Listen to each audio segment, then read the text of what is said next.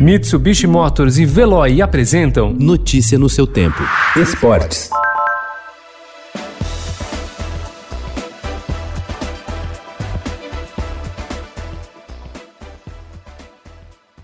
O esporte mundial passa por uma nova comoção coletiva depois do ataque do último domingo ao homem negro Jacob Blake, atingido por sete tiros pelas costas por um policial na cidade de Kenosha, no estado americano de Wisconsin. A revolta por mais esse episódio de violência contra um negro nos Estados Unidos levou a protestos e boicotes de atletas e ao adiamento de uma série de partidas das principais ligas esportivas americanas, em especial no basquete, no futebol no beisebol e também no cancelamento de treinos dos times de futebol americano.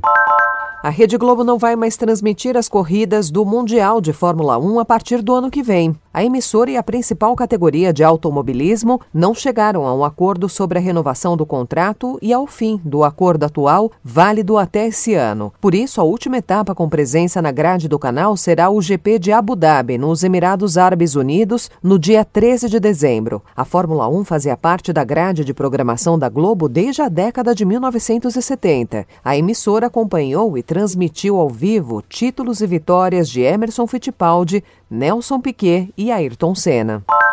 O Corinthians finalmente fechou acordo para o naming rights de sua arena na zona leste de São Paulo. Seis anos depois da inauguração do estádio no bairro de Itaquera, que foi palco do jogo de abertura da Copa do Mundo de 2014, o clube assinou na quinta-feira da semana passada um contrato estimado em 300 milhões de reais pela concessão do nome da arena pelos próximos 20 anos. O valor não é confirmado pelo clube, assim como outros detalhes da transação. O nome da empresa também é guardado a sete chaves e será divulgado oficialmente em 1 de setembro, data em que o Corinthians completará 110 anos.